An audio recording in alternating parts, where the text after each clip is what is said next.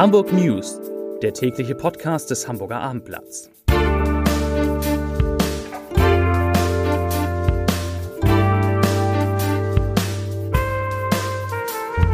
Moin, mein Name ist Lars Heider und heute geht es um eine Eilmeldung in eigener Sache. Weitere Themen, warum die Polizei in einem Kleingarten in Bahrenfeld die Erde umgräbt, wieso ein Profifußballer Hartz IV erhalten konnte und wie es nach einem Cyberangriff auf Kupferhersteller Aurubis weitergeht. Dazu gleich mehr. Zunächst die Top 3, die drei meistgelesenen Themen und Texte auf abendblatt.de. Auf Platz 3 tödlicher Unfall auf der Autobahn, hatte das Opfer rechts überholt. Auf Platz 2 Markus Lanz muss Auftritt im Thalia Theater absagen. Und auf Platz 1 Aurobis meldet Cyberangriff, Aktienmärkte reagieren nervös. Das waren die Top 3 auf abendblatt.de. Die Hamburger Polizei hat heute Morgen damit begonnen, auf dem Gelände einer Kleingartenparzelle an der Nansenstraße in Bahrenfeld zu graben und nach den Überresten der 1999 verschwundenen Hilal Erkan zu suchen. Das Mädchen war damals zehn Jahre alt.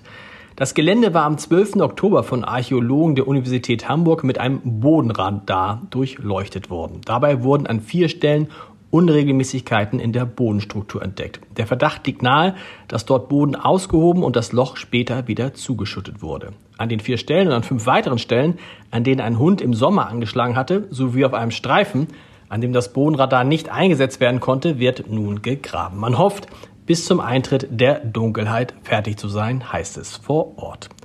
Im Sommer hatte die Familie von Hilal zusammen mit Unterstützern auf eigene Faust ermittelt. Dabei war man auf das Kleingartengelände an der A7 gestoßen. Dort soll sich Dirk H.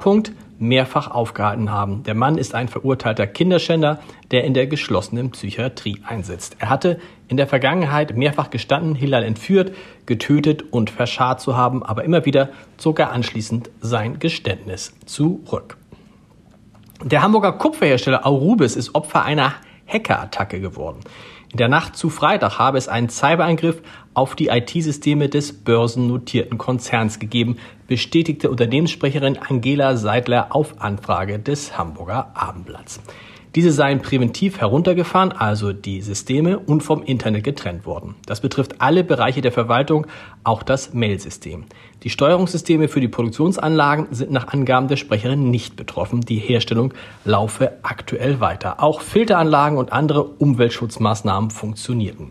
Zu möglichen Hintergründen der Cyberattacke machte Seidler keine Angaben, es sei eine sehr dynamische Situation, sagte sie nur, und dass die Taskforce des Krisenstabs im Einsatz sei und zahlreiche Experten und externe Berater einbezogen wurden. Ober das oberste Ziel sei es, so die Sprecherin, die Firma am Laufen zu halten. Hamburgs Bürgermeister Peter Tschentscher ist neuer Präsident des Bundesrates. Die Länderkammer wählt ihn heute einstimmig, wie das halt so Sitte ist. Vorgänger Bodo Ramelow Ministerpräsident in Thüringen wünschte Schenscher, ich zitiere, dass er die Bundesratspräsidentschaft mit der Hamburger Gelassenheit angeht und mit dem weiten Blick über die Horizonte. Und wir können feststellen, dass jetzt gleich zwei wichtigste Staatsämter, nämlich das des Bundeskanzlers und eben das des Bundesratspräsidenten in Hamburger Hand sind.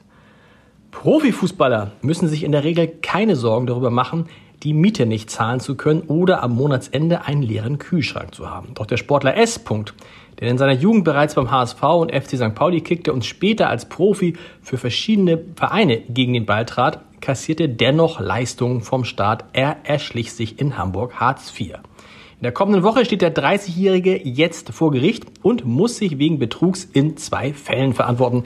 Das hat die Staatsanwaltschaft Hamburg heute mitgeteilt. Und es heißt zur Begründung, ich zitiere, es soll am 8. Mai 2019 Leistungen zur Sicherung des Lebensunterhalts nach dem Sozialgesetzbuch 2 beantragt und erhalten haben, seiner damit verbundenen Pflicht zur Anzeige von Veränderungen seiner Vermögensverhältnisse jedoch nicht nachgekommen sein und Einkünfte aus Verträgen mit ausländischen Fußballvereinen verschwiegen haben. Zitat Ende. Ja, und dann habe ich noch eine Nachricht, die wirklich blöd ist. Markus Lanz muss seinen für den heutigen Abend im Hamburger Thalia Theater geplanten Auftritt verschieben. Ursprünglich hatte er dort um 20 Uhr mit mir vor 900 Zuschauern, so viele Karten hatten wir auf jeden Fall schon verkauft, über den erstaunlichen Wandel seiner Sendung, das Auf und Ab seiner Karriere und die politische Gesprächskultur in Deutschland sprechen wollen. Wir vom Abendblatt und ich persönlich hatte bis zuletzt gehofft, dass es trotz des Infekts, den sich Markus Lanz Mitte der Woche eingefangen hat, irgendwie gehen könnte. Doch heute Morgen, als wir telefonierten, war klar, es geht nicht. Oder um es mit seinen Worten zu sagen, meine Stimme ist ein Grauen. So ähnlich hat er sich heute Morgen angehört. Deshalb müssen wir das Gespräch, auf das ich mich sehr gefreut hatte, verschieben und zwar auf den 22. Januar 2023, auch um 20 Uhr. Vorher ist im Thalia Theater leider nichts frei. Gekaufte Karten behalten ihre Gültigkeit, können aber natürlich auch zurückgegeben werden, wenn der neue Termin nicht passt. Markus Lanz hatte wegen Erkältungssymptomen und einer starken Heiserkeit schon seine Sendung im ZDF am Mittwoch und am Donnerstag absagen müssen. Und es war das erste Mal in seiner gesamten Karriere, dass er krankheitsbedingt ausfiel. Auch der Podcast mit Richard David Precht, der pro Folge rund 650.000 Zuhörer hat, entfällt in dieser Woche erstmals. Ja, Vormerken, 22. Januar. Ein weiterer Podcast des Hamburger Abendblatts hören Sie unter www.abendblatt.de slash Podcast und ich wünsche Ihnen ein schönes Wochenende. Und all denen, die heute Abend gern dabei gewesen sind, bei denen entschuldige ich mich nochmal. Hoffe, dass wir uns dann am 22. Januar sehen. Äh, schönes Wochenende. Tschüss.